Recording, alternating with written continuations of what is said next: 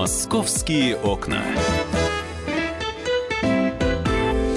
Приветствуем всех, кто слушает радиостанцию «Комсомольская правда», москвичи и гости столицы. Этот час мы проводим вместе и обсуждаем самые важные столичные события. Но то, что произошло в среду вечером у торгового центра «Москва», я думаю, по-прежнему обсуждается в большинстве московских домов. Ну а сейчас мы с вами пытаемся понять, почему произошел конфликт возле этого торгового центра, чем он был вызван и как сейчас обстоит дело и в самом торговом центре, но и там, где по-прежнему активно трудятся мигранты. В студии спецкор э, московского отдела «Комсомольской правды» Александр Рогоза. Саш, приветствую да, тебя. привет, Лен. Э, я Елена Афонина. Но давай напомним э, нашим радиослушателям о том, как развивались события в среду возле торгового центра Москва. Это юго-восток столицы. Это Люблино. Там же недалеко находится и торговый центр Садовод во всем своем многообразии и красоте. Ну, как житель Юго-Востока, а конкретнее района Марьина, я прекрасно понимаю, что такое Люблино и что такое э, торговый торговый центр «Садовод».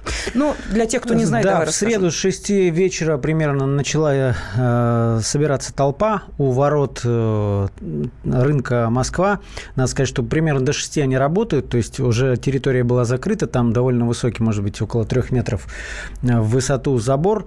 Э, около забора, около одного из выходов начала собираться толпа этнических таджиков. Э, их требования были в том, чтобы выдать сотрудников охраны, которые по их словам, избили, на тот момент говорили, что до смерти, одного из местных грузчиков. Толпа примерно за два часа выросла до нескольких сотен человек, и охрана не вступала с ними ни в какие там столкновения, она находилась э, так с безопасного расстояния Э, поглядывал на все это. И в итоге была вызвана полиция. Э, в сетях очень много видео, и, да, да и жители Люблино рассказывали, что э, как-то резко начали подъезжать машины полиции с мигалками. Насчитали как минимум там, ну, штук 30 обычных машин, потом подъехали автобусы с росгвардейцами, которые уже в полной амуниции, в шлемах, с бронежилетами. Какое-то время силовики пытались с помощью мегафонов убедить убедить собравшихся разойтись.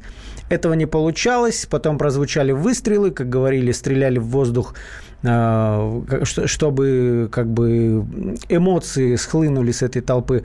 А в итоге все закончилось задержаниями, и на тот момент было задержано, ну, как говорят, человек 30 самых активных. Остальные а, небольшими группами разбежались по району, хотя местные жители даже говорят, что во дворах они какое-то время кучковались, их видели, и вроде как полицейские видели, но не стали разжигать как бы все это, не стали задерживать. Потом на следующее утро уже нас, э, на, на, на рынке Москва началась э, так сказать, мигрантская операция, то есть начали проверять документы, и, как выяснилось, очень, очень много нашлось людей с, э, без регистрации, там, без каких-то разрешительных документов на, для нахождения на территории России. Новая волна задержаний. Вчера днем опять толпа начала собираться, но там уже все было не так активно. Э, собственно, повезло, что они вот пытались как бы этот штурм э, совершить, но э, все-таки крепкий забор, и ворота не дрогнули. Массовой драки, как говорят, вот, вот этого не было. Были задержания. Да, ну и самое главное, из-за чего, собственно, возник конфликт. Вот давайте мы сейчас послушаем версию брата пострадавшего, а пострадавшего эм, Э, как у нас... Э, На, Навруз Каримов, да, Навруз Каримов, лет, да. уроженец вот Таджикистана. Брат пострадавшего, э, его допытывали журналисты. Я так понимаю, что как только стало об этом известно, тут же начали выяснять все обстоятельства происшедшего. Вот как он рассказал версию того, из-за чего произошел этот конфликт. Он напал на Москву. Вы видели своего брата? Не видели, а как А ты думаешь, что он мертвый или жив? Как ты Я не знаю. Я ничего не говорю. Папа, мама тоже спрашивали, он как, я говорю, все нормально. Магазин работает. Это а доверенностью работал? Нет, грузчик это... Не, вот сюда. Да. Скажите, пожалуйста, ваш брат а, работал толкателем тележек, правильно? К нему это, подошли это, охранники, это, да? Он, а, забрали, забрали да. его в офис. Да, да. Витязь, Витязь. Витязь. За что? Забрали, да? Говорит, это три тележка, деньги не считали за за 800 рублей. Если Так он это- тащит тележки 3, за каждую Да. тележку по 800 надо было платить. Да. Пошел второй круг, не заплатил первый круг 800. Это официально нужно платить? Нет, нет, в карман. Там это китайцы деньги дают, там это еврей стоит, деньги дает, потом отпуски свои это контроль. То есть вымог- вымогали у него деньги, я правильно там понимаю, да? Вот деньги забрать, потом отпускает этот дела разгрузаться, там это Это место на территории. Люблинского рынка. Да, да. Ну, то есть ты поняла, да, о чем речь? Я думаю, что сейчас ну, надо перевести да, с э, ломаного русского на русский. Э, Брат Навруза Каримова рассказывал о том, из-за чего был конфликт. Давай объясним, что произошло. То, то есть по, вот, по версии не только брат рассказывает, многие другие, что эти тачечники, они отмечаются в, в два кармана, что называется. Во-первых, есть некие смотрящие таджики, э, высокопоставленные, которые следят за восьмью тысячами таджиков, которые работают на рынке Москва. А, во-первых, этим бригадирам э, какую-то долю они должны отдавать каждый день. А во-вторых, охране. Охрана следит, э, сколько каждый тачечник сделал рейсов, да, то есть положил тюк, э, ну там или несколько тюков от- от- отвез, э, вернулся, вот это один рейс. То есть э, по, по, по, этой, по, по словам, об этом говорят и многие другие, что вот такая система. Может быть, со стороны охраны это была так, такая во- воз- возможность э, устрашения, да, такая акция устрашения для остальных грузчиков, которые, э, может быть, выходят из-под контроля. Но можешь себе представить, если там 3,5 тысячи одни- одних только грузчиков? Нет, я могу себе таджики. представить, потому что я То есть была на как- рынке как- Москва, я думаю... это обороты, вот если действительно такая там э, коррупционная составляющая. Вот э, Подожди, э, секунду. э, минимальная стоимость э, вот этого провоза нескольких тюков от 400 рублей. А, Скажи, пожалуйста, а каким образом охранники? У них что, э, я не знаю, там а, а, книжечка записная, что ли, в руках, они себе галочки ставят? Как они это контролируют? В, вот э- в этом, конечно, надо разбираться. Но там и огромное количество охраны. То есть там несколько сотен человек только вот в этом ЧОП работает. Наверное, они разделены как-то по территориям и наблюдают, кто как, сколько ходок сделал. Кошмар, государство в государстве. Но ведь была информация, первая информация была о том, что э, э, избили этого э, Навруза Каримова из-за того, что якобы он что-то украл. Вторая информация была из-за того, что ему э, э, китаец не заплатил деньги за то, что он, э, соответственно, вот возил Ну, этот про, груз. про- про украл это самое первое, ее можно не, рас- не рассматривать, она быстро была опровергнута. А действительно две версии. Э, То, то ли они его задержали за то, что он ко- конфликтовал с незаплатившим э, клиентом, но вот э, сейчас вроде большинство склоняется к версии, что это было просто вымогательство со стороны охраны. Да, но, э, Саш, там э, появлялась какая-то чудовищная информация о том, что охранники его не только избили, но и чуть ли не в тряпке замотали, в Да. э, мусорный контейнер сбросили, где его люди Об нашли, этом но это прям Об чудовищно. этом говорил президент Федерации мигрантов СНГ Карамат Шарипов. Э, Вот это его версия. Э, Кроме него про вот эти тряпки никто не рассказывал. Но э, факт в том, что он действительно, этот парень, э, после избиения был доставлен в реанимацию. Это факт. То есть э, серьезные повреждения были. Но через несколько часов его перевели в обычную палату, и жизни его ничто, ничего не угрожает. Пот- Потому что это важно, потому что вот эта первая толпа, их подогревали слухами о том, что он умер. Да, именно поэтому я так понимаю, что сотрудники правоохранительных органов э, пришли в палату к Наврузу Каримову, и вот сейчас мы услышим его обращение. Навруз Каримов, э, пострадавший из Таджикистана. Давайте послушаем его обращение. Сегодня, Сегодня 21 сентября 21 сентября 2017 года. 2017 года. Свое имя, отчество назовите фамилию. Я Закиров, Я Закиров Навруз Махмадлоевич, э, год рождения год рождения а, 1999 9 году. 1990. Да, 1999 году. Со мной все в порядке, жив-здоров. Да. Я сейчас на больнице. Все. Что все в порядке, жив-здоров. Да, Скажи. порядка. Все, здорово. Ну, ты понимаешь, эта запись была сделана для того, чтобы вот охладить пыл этих орлов, которых непонятно как и очень быстро собирают. В течение, там, наверное, 20-30 минут э, можно собрать с близлежащих рынков э, этнических таджиков. Вероятно, это все через WhatsApp идет, э, то есть сарафанное радио работает просто на полную катушку.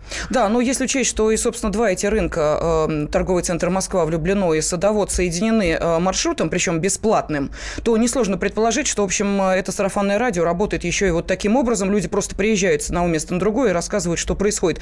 Кстати, э, Э, Закиров, который получил травму в результате конфликта, находится в удовлетворительном состоянии. Об этом сегодня сообщил представитель справочной городской клинической больницы 68. Московские окна.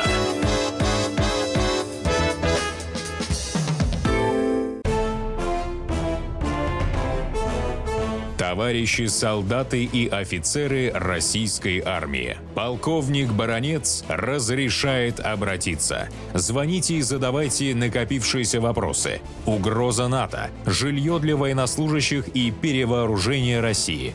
Обо всем этом Виктор Баранец знает лучше других. Программу «Военный ревю» слушайте по будням с 5 вечера по московскому времени.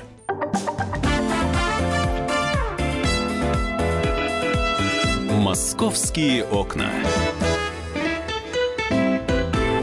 В студии специальный корреспондент московского отдела «Комсомольской правды» Александр Рогозан. И э, мы продолжаем обсуждать то, что произошло в среду э, вечером у торгового центра «Москва». Вот ту самую драку, э, которая была спровоцирована выяснением отношений между 27-летним гражданином Таджикистана Наврузом Каримовым, Зикировым. Вот здесь я ставлю знак вопроса. Потому Закировым. Что, Закировым, да. Вот сегодняшняя информация, э, которая пошла по информлентам, он уже фигурирует, э, фигурирует как Нарус Закиров. А ты знаешь, я, наверное, у меня есть ответ на этот вопрос, потому что для вот первых комментариев, э, ну, условно диаспоре, да, представителям таджикской национальности, которые живут в Москве, а, наверное, было вообще не важно, как парня зовут и кто он, потому что они, как вот модное слово «хайп», да?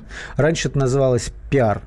А и э, вы, для них в этой ситуации главное привлечь к себе внимание, а кому-то даже вот это, это очень страшно раскачать сам скандал, потому что сейчас до сих пор непонятно, да, э, насколько тяжело он был, э, он пострадал. То, что он был в реанимации, это понятно, но вот у нас есть комментарии врача, Давайте мы сейчас э, послушаем, а потом э, продолжим обсуждать вообще, в каком состоянии находился человек, которого доставили в больницу. Состояние больного оценивается как средней степени тяжести. Побои. Ему выполнен побоев, следов побоев Есть, на теле достаточно. нету ни одного, ни синяка, ни а кровоподтека. Здоровье косом.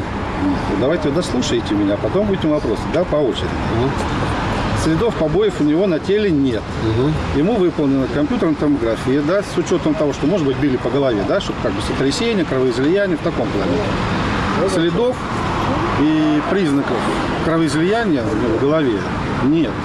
И нейро... осмотрен нейрохирургом трижды, наверное.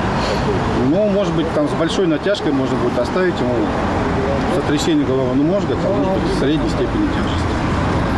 Жаловался на боли в животе, выполнено ему УЗИ, дважды выполнено УЗИ на подозрение. Может, там разрыв органов брюшной, да, какой-то. Жидкость свободная, у него нет. Поэтому данных пока что, почему? Исключительно давление 110 на 70. Ну, ты понимаешь, да, разлет между тем, что он умер, о чем говорили угу. в первые дни, и с натяжкой сотрясения головного мозга средней тяжести.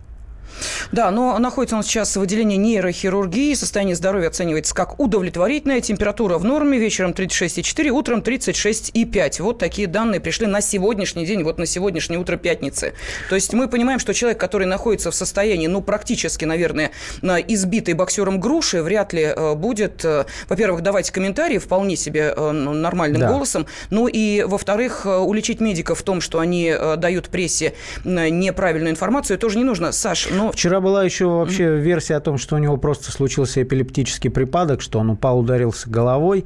Об этом тоже говорили. Но, наверное, вот версия медиков, они про это сейчас ничего не говорят. Да, они бы, наверное, все-таки, а, если бы у парня были какие-то болезни такие, э, а это же не, не, не единожды бывает. То есть выяснить это, наверное, не так сложно. Очевидно, что кто-то пытался раскачать ситуацию, оттолкнувшись от какого-то да, парня, которого, может быть, избили, да, но все было не так страшно. И самое главное, непонятно, чего добивается эта толпа, которая собирается. Они, но... Вот... Наших бьют, Саш, но это э, клич, Наших бьют, наших но, но, бьют. но есть ведь закон. Есть закон. И э, все-таки мы...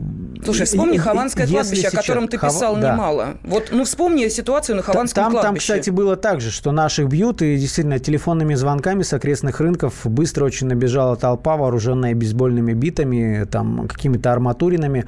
А, с другой стороны были травматические пистолеты. Я напомню, что там три трупа было и несколько десятков серьезно пострадавших. Вот, и это тоже одна из... И там тоже были таджики. И это одна из тех разборок, когда вот сама драка непосредственно происходила между двумя э, группами мигрантов. Одни внутренние, э, кавказцы, да, уроженцы Северного Кавказа, другие внешние, таджики. И вот почему-то складывается впечатление, что именно таджикская диаспора пытается как-то ментально утвердиться вот в Москве, в каких-то сферах, потому что мы знаем, что на том же рынке Москва только таджики работают грузчиками. Почему это происходит? Почему там не киргизы, не узбеки? Это как-то бы их э, разбавляло. Но это, это какая-то, не знаю, мафия своя. Да, но э, давай послушаем комментарий президента Федерации эмигрантов СНГ Карамата Шарипова. Вот он как раз э, и э, рассказал о том, кого он считает виновным в произошедшей ситуации. Мы считаем, что это совершено преступление, с учетом того, что люди знали, что они останутся безнаказанными, потому что раньше не совершали преступления подобного на территории данного рынка. С руководством рынка я сегодня, не знаю, в ближайшие дни месяц состоится встреча. С руководством рынка, те, которые работали там, бригадиры из Таджикистана, все уйдут на родину добровольно. Но стали вопрос, потому что есть почва, которая, значит, на тот момент, когда человека избили, не один из бригадиров, там 20 человек бригадиров, которые подчиняются рынков. Все те, которые были в том числе Хаджи Самат, Шехназар, которые долгое время пытками занимаются внутри, те, которые совершили преступление, охрана, ВИТС, тоже сами будут уволены, а дальше следствие будет провести свою работу, в этом будем ему помогать. Ну вот мы сейчас слышали президента Федера... Э, Федерации мигрантов СНГ Карамата Шарипова. Саш, то есть, насколько я понимаю, диаспоры в курсе диаспора того, в курсе. что происходит. А, более того, вот несколько месяцев назад, я помню, с тем же Шариповым тогда мы говорили, был доставлен в больницу еще один парень, там, грузчик из Таджикистана, которого тоже очень сильно избили. А, речь шла тоже о том, что он в состоянии при смерти. И там вот как раз-таки говорили о том, что это дело... сделали бригадиры, которые вот так а, акции устрашения проводят для непокорных. И э, с тобой абсолютно согласен. Начальник э, сектора демографии Российского института стратегических исследований при президенте Российской Федерации Игорь Белобородов, э, который как раз э, рассказал, кто принимает участие вот в таких массовых потасовках. Это очень тревожный симптом, и уже не первый. Первое – это то, что, как правило, среднеазиатской миграционной массы подобные события происходят в таджикской среде. То есть до этого был конфликт на одном из московских кладбищ. Сейчас опять похожая ситуация но уже идут э, какие-то претензии и агрессия в сторону местных жителей. Это все очень характерно. С другой стороны, мы должны отчетливо понимать, что специфика этой миграции, она несет в себе определенную полувозрастную структуру. Не доминируют мужчины, не доминируют молодые мужчины. Все эти мужчины, они придерживаются совершенно иной религии, культуры, то есть это инокультурный мигрант. Симптом очень тревожный. Мне не остается ничего другого, как спрогнозировать прогнозировать, что в случае дальнейшего невнимания, игнорирования проблемы, при достижении критической массы мигрантами ситуация может очень сильно усугубиться.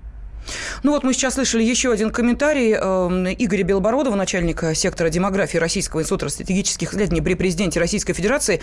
Я не напоминала нашим э, радиослушателям э, телефон прямого эфира и номер WhatsApp и Viber, но поскольку тема эта действительно достаточно горячая, вот сейчас даже без напоминания этих двух номеров нам пишут, пишут следующее. Пора закрыть торговый центр Москва и Садовод, прекратить наплыв мигрантов в Россию. Что еще пишут?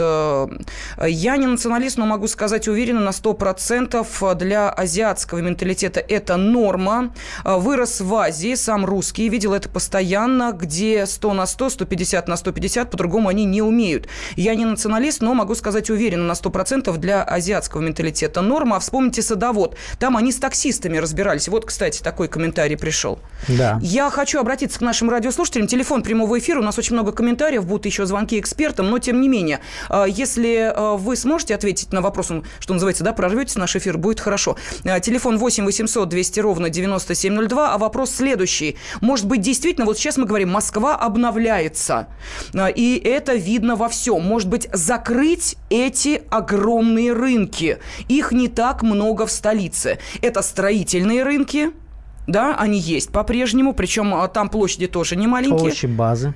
овощебазы, мы помним конфликт на одной из них, и вот такие торговые рынки, которые являются практически, знаете ли, продолжением закрытого Черкизона. Когда Черкизон закрывали, выяснилось, что это город в городе, подземный город со своими врачами, полицией, чуть ли там не, знаете ли, учителями и прочее, прочее. Может быть, действительно, Москва сейчас должна отказаться от подобных огромных торговых э, площадей. Ну, вот именно таких, э, я не знаю, назвать их хаотичными вряд ли это можно, но тем не менее торговля Нет, ну, там идет, Саш. По сравнению с Черкизоном это, конечно, более структурировано. Вот, например, в Москве основная подавляющая часть э, владельцев торговых точек – китайцы. Но обслуживающий персонал – это как раз-таки вот таджики. А, вообще речь идет о том, экспер, эксперты говорят, это неправильно, когда одна этническая группа захватывает большой рынок и больше никого туда не пускает. Вот, кстати, об этом, прошу прощения, сказал исламовед Роман Силантьев. Давайте в завершении этой части его послушаем. Пока катастрофы никакой нет, но массовые драки, причем у нас массовые драки практически все имеют именно такой характер, чтобы, так сказать, в драках с участием сотен человек, насколько я помню, за последние там несколько лет э, принимали участие только мигранты. Это совокупность сил. Дело в том, что между диаспорами отношения часто напряженные. Это не есть единая сила, пусть даже объединенная исламом. Это люди к разным направлениям ислама относятся, у них существуют там свои духовные лидеры между собой не дружащие. Но то, что вот между ними вот эта вражда может перекинуться на наши улицы, что периодически происходит, это, конечно, не есть хорошо. Так что это, конечно, людей пугает, это людей раздражает, и с этим надо что-то делать. Людей в таких преступлениях замешанных надо в общем, немедленно депортировать, без права возвращаться. Преступный элемент нам тут не нужен. Это был исламовед Роман Силантьев. «Московские окна».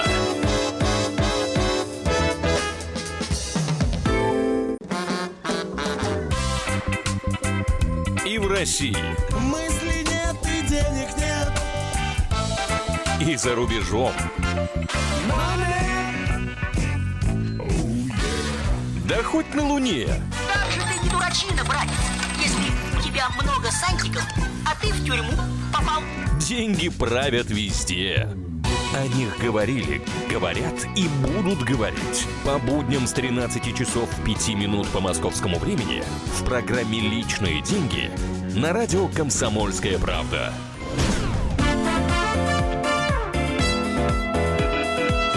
«Московские окна»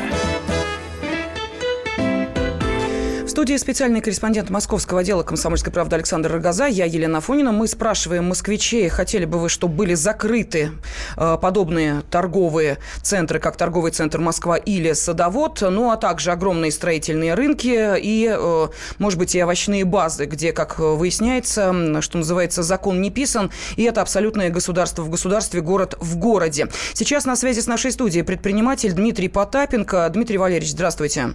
Добрый день. Да, а как э, устроена схема работы подобных э, торговых центров, как Москва или Садовод? Ну, схема достаточно простая, она ничем не сильно отличается от э, э, больших торговых центров, когда девелоперская компания берет, э, соответственно, площадь э, в аренду, потом она застраивает в зависимости от своих финансовых возможностей и сдает в аренду э, нарезанные куски, э, соответственно, тем арендаторам, которые в состоянии это получить. Так что Но тут же, одинаково. Тут же вопрос в том, что территории застраиваются не только торговыми павильонами, но и общежитиями. Там а, появляется инфраструктура, позволяющая мигрантам вообще никак не интегрироваться, не выходить за территорию. То есть им вообще никакого нет смысла э, вылетать из своей среды. И вот это, мне кажется, это же опасно. Ну, даже с политической точки зрения, потому что они там сами в себе.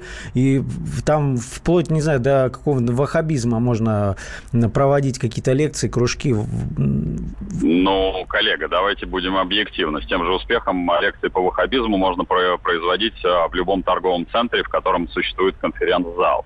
Это вопрос а, управляющей компании, чем она занимается. Собственно говоря, и если вы, вы, вы не будете, наверное, сильно удивлены, что большая часть торговых центров, когда их застраивают, точно так же там проживают на территории э, мигранты. То есть впоследствии, конечно, там это не происходит. Но опять-таки это на строительство общежитий, если они там есть, э, это не, вещь незаконная, безусловно. Это вопрос к той самой управляющей девелоперской компании, которую собственно говоря, восстанавливают, ей устанавливают стандарты, и потом эти стандарты с, с помощью наших же властей, которым это выгодно, они не соблюдаются. Поэтому если вы желание, как говорится, как, как обычно, закрыть, э, ну, у нас уже такая история была с палатками.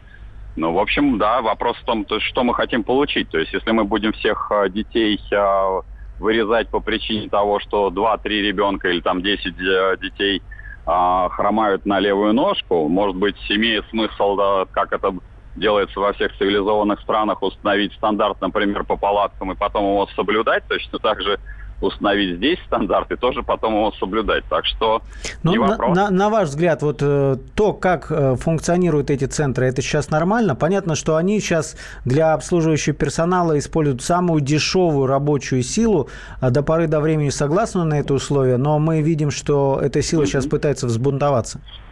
Ну, Вопрос, вы должны сами себе задать вопрос, а, что, что такое, что к чему приводит э, самая дешевая рабочая сила и что такое самая дешевая рабочая сила. Эти рынки пользуются огромной, к сожалению, популярностью. Если вы хотите объяснить а, жителям а, других а, городов, которые обращаются туда за товарами, которые, да чего ж там греха таить, я, я сам регулярно там бываю, я вижу товары, которые извините, в бутиках стоят в 4 раза дороже, они реально производятся и продаются на этих рынках, то есть спрос, есть предложение. Вы решая, пытаетесь решить проблему, извините, в рамках практически уголовного кодекса по, по статье экстремизм, вместо того, чтобы решать проблему, которая есть реально, а это доходы нашего населения. И чем будет более нищать наше население, у нас, напомню, за последние а, там 4-5 лет 5 миллионов перешагнуло за черту бедности. Вы им предлагаете в бутиках а, одеваться, я Но хотел мы, бы... мы хотим хотя бы поставить вопрос, почему бы эти рабочие места не заняли. Просто Белобородов об этом нам вчера в интервью говорил. Там при, приезжие с Донбасса, там, которые бегут, да, там, э, или э, ну, просто хотя бы мигранты, которые представляют с нами одну хотя бы некую культуру, потому что Средняя Азия это все-таки от России уже 25 лет как оторвана, э, совершенно разные системы. Саш, ну а вот по твоему мнению, какую еще опасность опасность представляют вот такие э, торговые центры, как торговые центры Москва и Садовод? Ну, многие говорили о том, что так как огромный э, объем э, раз, различных грузовых поставок оттуда вывозится фурами, фурами можно вы, вывести э, что угодно. То есть э, через эти же системы могут э, какие-то наркотрафики пролегать, потому что проверять это все нереально. А, трафики, вот распространение э, там, товаров, э, они отработаны, угу. и есть опасность того, что это огромные какие-то такие хабы, через которые э, перевозится все что угодно. Понятно, что мы, наверное, не можем, тут Дмитрий Потапенко прав, отказаться от всего этого. В первую очередь, да, это оптовые э, центры какие-то, ну, давайте, не знаю, выведем тогда это замкат. Пусть, пусть это будет где-то там. А вот то, что происходило, это же внутри большого жилого района. И я тебя уверяю, жители Люблино, ну, как бы будут Саш, не э, против, если это все исчезнет. Я в связи с этим вспоминаю э, наш спор э, с нашими радиослушателями по поводу реновации, когда приходили комментарии о том, что злобные столичные власти хотят захапать самые лакомые кусочки московской территории. Я им привела в пример как раз Люблино, где тоже реновация будет. Я спросила, вы понимаете, что это за район? Какой какой это лакомый кусочек. Там а, сплошные трудовые мигранты, которые задешево снимают а, комнаты в этих а, хрущобах. Ответа не получила. Это вот к вопросу о том, а, насколько здесь у нас все взаимосвязано. Да? Вот ты знаешь, многие эксперты а, совершенно правильно говорят о том, что в Москве все-таки нет пока условий для создания там, каких-то моноэтнических гетто, как в европейских городах, э, городах. Там нет районов, которые были отселены местным населением, и туда вливались э, только приезжие приезжие какие-то там, или беженцы, или мигранты. А в Москве э, таких районов нет, но есть условия для их создания. Угу. Люблино – это один из тех э, примеров. Да, вот нам пишет наш радиослушатель, этот рынок работает с 5 утра, тысячи мигрантов, контрафакт и так далее. Могу много рассказать про этот гадюшник. У меня огромная просьба, но поскольку у меня вот я вижу ваш телефон, вы напишите, вы сотрудник э, этого рынка, вы проживаете там рядом, просто чтобы мы поняли, откуда у вас эти данные и что конкретно вы можете рассказать. Хорошо? Обращаюсь я к нашему радиослушателю радиослушателю, э, который прислал это сообщение на WhatsApp. А сейчас с нами вице-президент Фонда миграции 21 века Наталья Власова. Наталья Ивановна, здравствуйте. Добрый день. Добрый день. Скажите, пожалуйста, вот мы говорим о э, торговых центрах, а где еще э, мигранты трудятся, вот массово, где скопление мигрантов? Ну вот э, сразу могу сказать, что это стройки.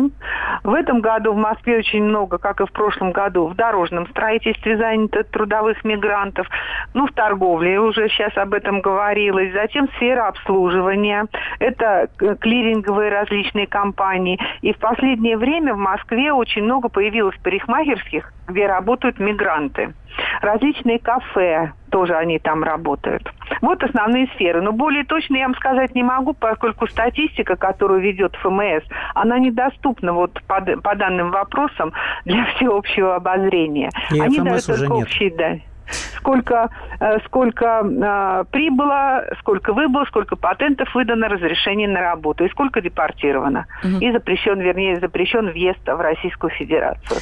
Вот основные данные. Наталья Ивановна, ну не знаю, насколько вот следующий вопрос вашей компетенции. Если нет, то можете просто на него не отвечать. Скажите, пожалуйста, Мгм. вот мы э, выяснили, что, оказывается, диаспоры в курсе, хотя сложно предположить, что это не так, э, в курсе э, того, как устроен этот именно теневой рынок, как работает эта схема, что есть смотрящие, есть смотрящие над смотрящими, э, каждому отчисляются деньги. Э, скажите, а вот эти серые схемы, они как-то э, могут быть э, взяты под контроль, э, как-то можно их разорвать, эти отношения, или это уже нечто э, такое, знаете ли, менталитет национальный, его не изжить никоим образом? Но вы знаете, пока у нас будет коррупция стране в огромных масштабах, у нас будут существовать вот такие серые схемы. Вот смотрите, Хованское кладбище в прошлом году, Мгм. в этом году сейчас влюблено случай. Это же все не случайно. И там, когда читаешь статьи на эти темы, то видишь, что там была четкая система, что один зарабатывает, отстегивает другому, тот зарабатывает, отстегивает третьему и так далее. И поэтому, пока мы не, по- не- не победим коррупцию, мы не сможем избавиться от этих схем и схем. Я хочу сказать, кроме того, что многие диаспоры сами участвуют вот в этих схемах. И когда к ним обращаются мигранты, то они им помогают трудоустроиться и так далее, но они с них тоже берут мзду определенную. Вот поэтому это тоже страшно очень. Спасибо огромное за ваш комментарий. А С нами на связи была вице-президент Фонда миграция 21 века Наталья Власова. Ну вот большой комментарий пришел от нашего радиослушателя, что он пишет. Резиновые квартиры. Участковые зачастую берут деньги с этих квартир, все знают. Угон автомобилей. Некоторые сотрудники полиции в сговоре с угонщиками сами говорят им, когда и э, сколько авто угонять. То же самое с этими рынками. Неужели кто-то думает, что сотрудники не в курсе тех правонарушений, которые происходят на этих площадях, просто закрывают глаза? Ну, это, это понятно, потому что складывается порой впечатление, что полиция вообще туда ходит, э, там, отчитываясь только номинально, потому что стоило им вчера начать проверку документов, и у них несколько десятков э, задержанных просто вот на окраине рынка. Они даже внутрь не углублялись, я вот стоял рядом. То же самое было с рынком Садовод, там была ЧП какая-то перестрелка, и когда туда вошли большие силы и начали нормальную проверку, там огромное количество задержанных было без документов. Да, ну, насколько мы понимаем, тема достаточно горячая. Мы ее сегодня обязательно продолжим в программе «Национальный вопрос» после 19 часов по московскому времени. «Московские окна».